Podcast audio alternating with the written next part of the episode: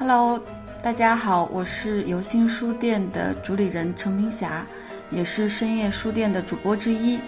我的另外两位同事主播一萌和佳琪正在紧张的制作这一周的我们的播客的新节目，但是我自己特别的忍不住想要讲点话，在今天一个特别特殊的日子，也是受到强烈刺激的一个时间，来分享一些观点。这一期的内容因为可能无法上线，或者说被下架。所以可能全程我都不会涉及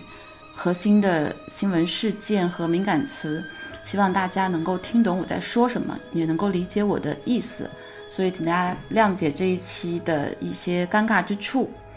那么今天是二零二二年二月二十二日，星期二，理论上是一个万年不遇的日子，是一个非常二。然后朋友圈里很多人说是一个一起爱的日子。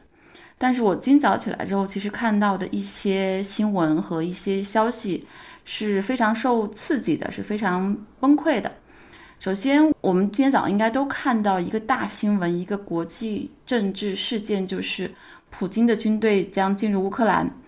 然后联合国基本上已经定义为这是俄罗斯入侵乌克兰的侵略行为。一场涉及多国多方多地区的战争可以说是一触即发，这是一个非常大的国际政治危机，是一个黑天鹅的事件。那么今早我在朋友圈看到什么呢？首先我看到的是一位非常非常著名的大咖教授，名字我就不提了，是一位男性知识分子。他发了一条朋友圈说：“我靠，国足排名又要下降两位了。”然后他背后画了一个哭脸儿。就特别的想吐槽，首先他直接把男足等同于国足，哪怕在女足的胜利之后，大家都说不能再拿男足当做国足之后，他仍然拿男足替代国足。同时，在面对俄罗斯跟乌克兰这个重大的政治危机的时候，他发了一条关心男足排名的消息，我觉得也是挺搞笑的。同时，我在另外一个群里面看到有人在转发。另外一位非常非常著名的北大的教授钱理群教授的一句话，我们都知道钱理群教授是研究鲁迅的专家，然后他这句话我不知道是他什么时候说的，但是这句话非常的精辟，也非常能够契合我们最近在讨论的事情和面对的现实。这句话是说：“我最不安的是不知道未来会发生什么，这是一个无真相、无共识、让人恐惧、让人不安的时代。”钱理群教授已经定义了两个“无”，就是无真相、无共识。我相信不用我举任何的例子，也不用我去验证什么，大家都知道无真相、无共识在说什么。确实是我们面对众多现实的一个真实的状况。但是我还想要补第三个无，就是无集体行动。这是一个无真相、无共识、无集体行动的年代。我相信你有很多词语去定义这个时代，你对这个时代的感知，还有对它的描述，都是准确的，都是恰当的。但是在这里，我要借用钱理群老师的两个无和我自己补充的一个无，还是把这个时代定义为是一个三无时代：无真相、无共识、无集体行动。我自己是做媒体出身，对于真相是非常非常在乎的。我觉得真相是一切一切的基础，所以我也跟朋友争论过。我说我们现在缺少真相，也缺少共识。然后我有一个特别好的朋友，传媒学毕业的，他现在在美国的大学教书传播学。他说我们要真相，我理解，但是为什么一定要共识呢？嗯，难道大家不应该对不同的事情有不同的认知吗？我说是对的，我们不一定对所有的事情都保持一致，这是不应该的，也是不可能的。但是我们一定需要在一些最基本的人道主义的层面上需要有共识，因为有了共识才会有集体行动这件事。只有我们对于，比如说类似于，我不举这个敏感的新闻事件，比如说关于碳排放的问题呀。关于基本的女性的处境的问题呀，关于对于儿童的侵害的问题啊等等，在一些非常非常重大的群体性的事件上，包括对于很多科技产品、新的技术对人的隐私啊，对人的一些个人权利的侵害，在这些事情上，我们一定是需要一些共识的，因为有了共识，才会导向有集体行动，有了集体行动，我们才能真的去解决一些非常非常巨大的、宏大的、关乎呃人类命运甚至是前途的一些举动，才能够有解决方案。所以，真相。共识跟集体行动都是非常非常重要的。我们不用在所有的事情上都有共识，但是一定需要在一些重大的、基本的人权和普世价值上一定要有共识，才会有集体行动。那么，在春节之前到现在，我们可能会有更加切身的体会，就是这是一个无真相、无共识，一个真相非常非常难，共识也很难，更不要说大概能导向一个集体行动的一个时代。不管是从国际政治危机到我们国内的目前发生的很多事情，都不说一些，呃，某地某女的事件，包括这个，嗯，盛大的冬奥会上不同的冠军明星的评价，大家都会有很多的真相不清楚、事实不清楚，也没有共识的状况。有一些共识不需要，但有一些共识是很需要。我相信大家知道我在说什么，我就不再去细讲了。那如果说你听明白了我在讲的这个。三无时代的这个含义，那么我在对这个三无时代给出了一个建议，就是我在二零二二年二月十七日那天，大家如果关注最近的新闻，就知道那天是一个有标志意义的时间，因为某省终于发布了消息，成立相关的工作组去采取行动。那天我发了一条视频，当时提出了参与公共事件的三观，就是不悲观、不乐观、不旁观。为了避免信息敏感，大家可以去我的视频号，就是游心书店的老阿姨，或者去呃微博上游心书店的官号，都可以看到那条音频，其实是音视频，我就不去重复那个内容了。但是那条视频的数据让我非常的意外，因为呃五天之内，它在视频号的浏览已经将近五十万，四十几万了。然后转发也超过十二三万，点赞超过十万，是一条数据非常惊人的一条视频。那么有很多人认同我提的三观，就是面对公共事件的时候，我们应该不悲观、不乐观、不旁观，去积极行动。结合今天发生的事情和今天这个事件的进展，我想再认真的补充一下我提出的这个三观到底是什么样的一个含义？为什么我要这么讲？首先，我之所以提不悲观，就是因为从事件一开始发生到现在，真的有很多很多非常消极、悲观和非常丧气的话，比如说我说什么也没用啊，我说了又不算呀。而且这种事情好多啊，甚至我有一个在做媒体的朋友，他本人其实是非常非常出色的记者，但他说这个事情没有什么新闻事件，因为这种事情太多了等等，所以他们也都是对这个事情持一个呃消极悲观，甚至是旁观的一个态度，所以这是我觉得比较不可取的一种态度吧。针对于这些悲观的消极的声音，我提出首先要不悲观，因为悲观是一个。就是我回复我那个朋友的话，如果你觉得你说了没用，你就永远也不会有说了有用的时候。可能你说了不算，但是你说了，你的发声一定是有用的。我们从这个事件从春节之前发酵到现在，就是因为有很多人他不放弃、不忽略、不放过，一直在持续的发生。才能让这个事情在春节期间几乎已经非常的微弱，后来在春节之后开始被关注到，被更多的大 V 啊，还有一些自媒体号，包括一些艺术家去放大和传播，才有了最后二月十七号的这个进展。所以我觉得这个事情不要去那么的消极、悲观和旁观，不要去说太多的风凉话。还是应该去有所行动，所以不悲观，我觉得是在一个让我们非常痛苦、沮丧的一个新闻事件当中、公共事件当中应该有的一个态度，或者说悲观是我们尽量应该去去除的一个态度。那么第二个不乐观是为什么要这么说？这个我相信大家都理解，就很少有人对这个事情乐观，因为不管是这个事情本身背后，我们看到它的根源，它的。文化的糟粕的根源，然后重男轻女、传宗接代、无后为大，还有对女性整体的侵害、盘剥，都是有非常非常深的文化糟粕和传统宗族的这个观念在里面支撑的。所以，哪怕我们解救一个女性，其实还有大量的女性是没有被看到的，也可能丧失了救助她的机会，甚至她一生都活在这种悲惨当中，是有很多很多的。那么，除了文化的原因之外，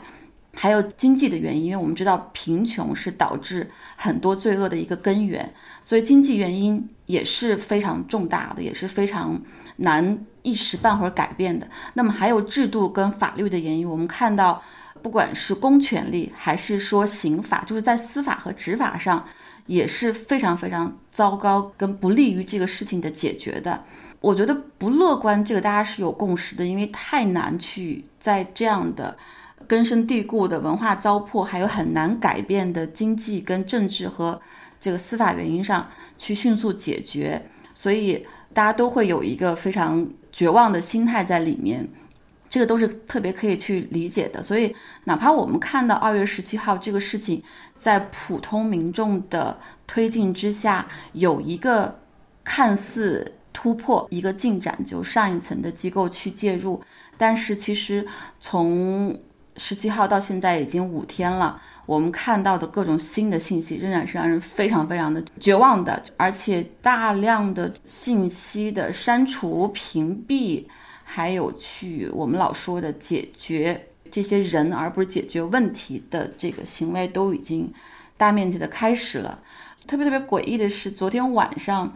大概十一点半的时候，我有一个朋友，因为我们好久都没有联系，没有太多的交集和交流，他昨天晚上突然给我发了一句话，他说：“某某某里面没有一个好人。”这个某某某是一个就存在感很强的一个官方机构。然后他就给我发了这样一句话，我觉得他也在给我透露一些悲观的一些信号吧。而且我星期天下午的时候去参加一个非常非常小范围的，只有八个人的好朋友的一个小的聚会，其中有两位顶尖高校的老师也告诉我说，他们被通知不许在开学以后谈论某些事件。所以这些都是事件发展到现在非常让人绝望跟不乐观的一些进展。所以在不悲观之外，要保持不乐观，因为这个不乐观，其实我们虽然看到进展，但是包括今天还有看到新闻说，有著名的红二代，就是我们开国的这个国勋们，他的孙女儿出来来声援这件事情，但是都不是很乐观。所以这个事情确实是我们。不要去指望他能像我们期待的那样，真的就会有特别好的结果。那么，在不悲观跟不乐观之外，我还是想说，我们不应该旁观。就是不管你的情绪是绝望的，还是是有一点点希望的，这个时候，如果说你真的看到这件公共事件的重大性和它的难得的这个机遇。还是要去努力做一点事情。至于该怎么做、做什么，我在那一条三分半的音频里面也有一些建议。如果说你是专业人士，你该做什么？然后如果说你是有话语权的，你你是有一些影响力的人，你可以做什么？如果你是像我一样没有什么特殊的技能的人，那我们能在我们的日常工作和在社交媒体上面能够做点什么，我都是有一些建议。所以我还是想强调一下。在这个时候，在这个非常艰难、绝望、非常不乐观的时候，我们还是应该稍微把自己的情绪去平复一下。虽然情绪真的是很丧、很荡，还是应该去努力去维持这个事件的推进，尽我们所能去往前推进一点点。尤其是今天这样一个万年不遇的一个很二的日子里面，又有国际争端爆发。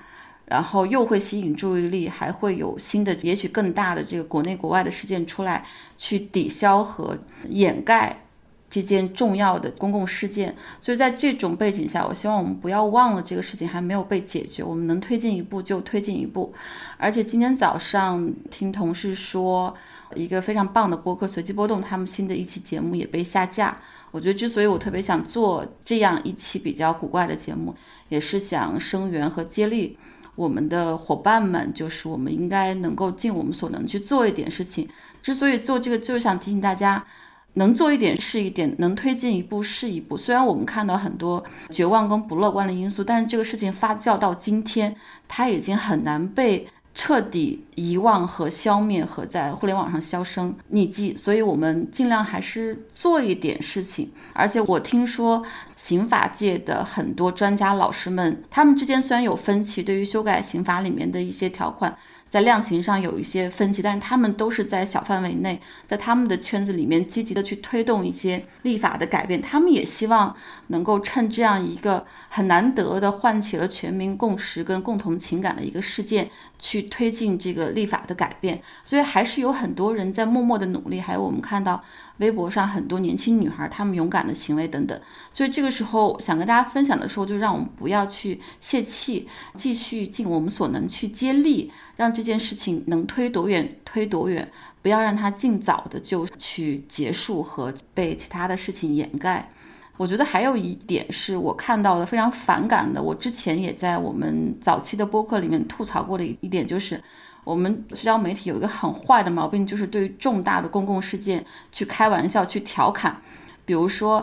俄罗斯入侵乌克兰的事情，一个大教授他会调侃男足，这这些态度都非常的可笑。你看起来好像是一个段子，包括当时。塔利班回来的时候，那个段子是嘲笑自己老婆，说给孩子报个这个什么班，这个班这么厉害，报个塔利班等等。就是我们经常把一些非常非常重大的这个公共事件背后隐藏着一些人权危机的一些文明倒退的这些事情，去编一个段子，是让人觉得非常非常可耻的事情。但是在某地某女这个事情上，我们看到了很多非常非常感人的这个艺术作品，包括音乐的，包括图画的，包括一些呃海报的，还有包括一些。呃，设计感的东西，包括我们之前听到的一些歌曲，比如说谭维维的《小娟》被反复拿出来，重新唤起人们的共情和理解等等，这些都是特别对的行为。但是对于公共事件背后隐藏很大的人道主义危机的事件，去调侃、去编段子，是一个非常非常糟糕的行为。我希望，如果听到我这一期节目的朋友们，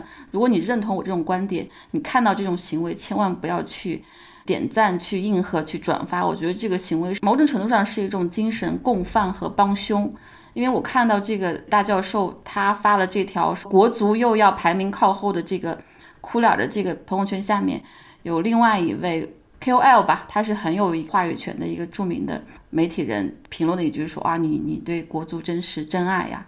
也许是我自己过于敏感或者过于激烈。但是我觉得这种行为是非常糟糕的，因为我们每个人的时间、精力，甚至是我们的情绪资源，都是有限的。我们应该把它用在真正重要的、有价值的、能够让这个事情去实现真正进展的一些事情上，而不是说去做这些非常无用的、无效的，甚至是非常低级的一些调侃的和互动的这个事情上。这是我自己的一个在三观之外的。新的一点建议就是不要对重大的公共事件去轻易的编段子和调侃。之前那分三分半的视频里面也分享了两段话，呃，一段就是哈维尔的话，他说：“我们做一件事情不是因为它会成功，而是因为它是正确的事。”我觉得我这辈子就基本上靠这句话活了，也是再一次跟大家强调，就是。有一些事情是绝对正确的，我在之前的播客里面也分享过，那些绝对正确的事情，我们一定要有勇气去做，做一点是一点，哪怕它失败了也也不在乎，但是还要去做。然后我在那里面也分享了悲观主义者、乐观主义者和真正的理性主义的区别，大家有兴趣可以去听一下。我要说的差不多就说完了，就是为什么这是一个三无的时代，为什么在这个三无的时代。我们需要的是一种新三观的态度去面对和参与公共事务，尤其是那些具有重大的公共价值、提升我们的整个社会改善的一些事件，我们要去用三观的态度去参与。那么最后，我想分享一个故事，也是我今天早上一个朋友的朋友圈让我突然想起来的。他分享了一篇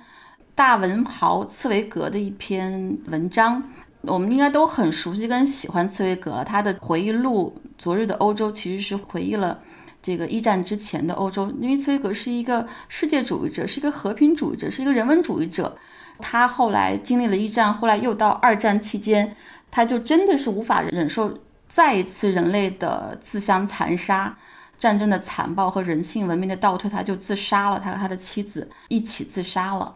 这是我这个朋友今天在朋友圈分享这篇文章。然后，其实我想分享另外两个人的故事，就是同样是在二战当中面对战争的残酷、绝望和人性的倒退，不同的人其实是做了不同的选择。比如说哲学家罗素，因为我也看了他的这个回忆录三卷本的回忆录，他在二战期间作为一个哲学家，他成为了一个和平主义者，他在以他的这个声誉、他的资源。他的这个话语权跟影响力，在到处奔走去做反战的一些集会呀、一些演讲等等。他在绝望的战争当中是一个奔走的反战主义者，是一个世界主义者和和平主义者。这是哲学家罗素在二战当中的行为和表现。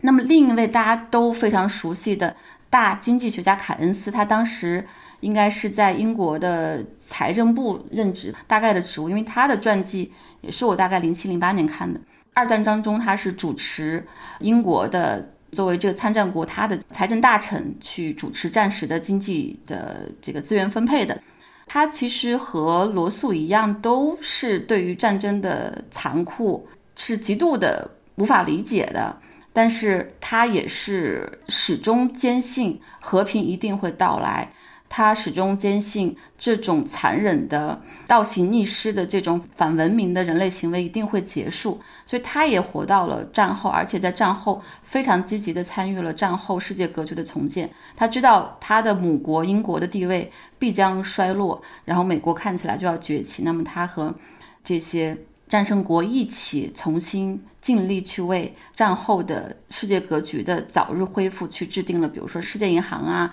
IMF 啊这些经济格局等等。他这三个人我都是看了他们的传记，刚好就是对应了文学家、哲学家和经济学家在二战当中的不同的选择和举动。所以我举这个例子就想说。哪怕是面对同样的绝境、同样的绝望，我们不同的人还是可以有不同的选择。其实我是觉得非常遗憾，就是茨威格先生如果能够坚持活到战后，他一定可以作为一个大文豪去彻底的反思一战和二战，然后带给人类更多的这个深思，对于战争的反思和反对。但是他其实在战争当中就绝望的自杀了。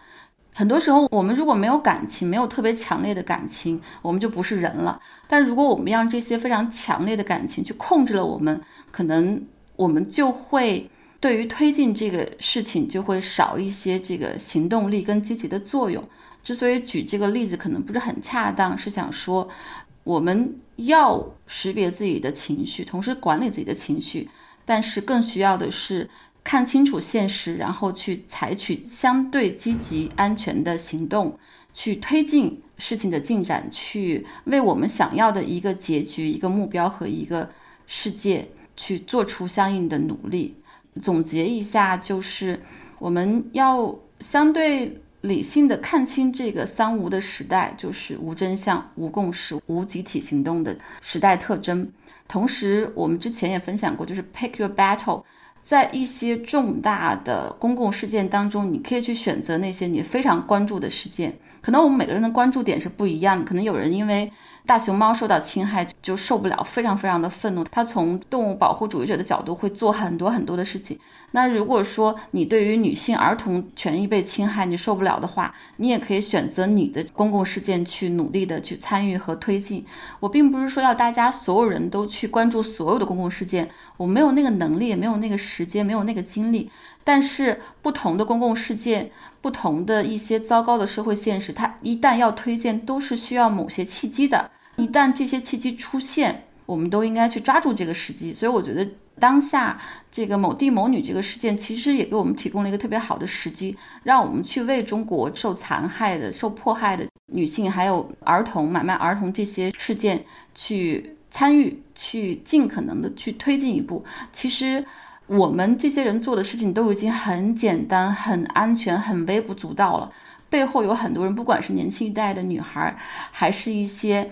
法学家还有很多的媒体界的人士，他们都在做很多非常非常危险，但是非常非常有效的这个努力和行动。所以我觉得我们应该尽量去做我们的支持。我相信懂的都懂，然后不懂的也没关系。简单而言，我就是希望我们借这一个事件，不管它结果如何，我们都能学会到底应该怎么样去参与公共事务，然后对于这个三无的时代，去保持冷静，抱着不悲观、不乐观、不旁观的这个新三观主义去参与我们的时代，去为我们想要的一个世界去投票，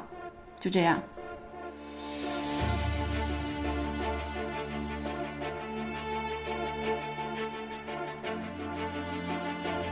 在各大播客平台搜索“深夜书店”，订阅我们的播客；在爱发电搜索“游心书店”，支持我们的创作。关注微博“游心书店”和公众号“每日游心”，及时获取我们的最新活动消息。也欢迎大家来游心书店以书会友，我们的地址是北京东直门东外五十六号创新园区。深夜书店每周四晚八点，在小书店聊聊大时代。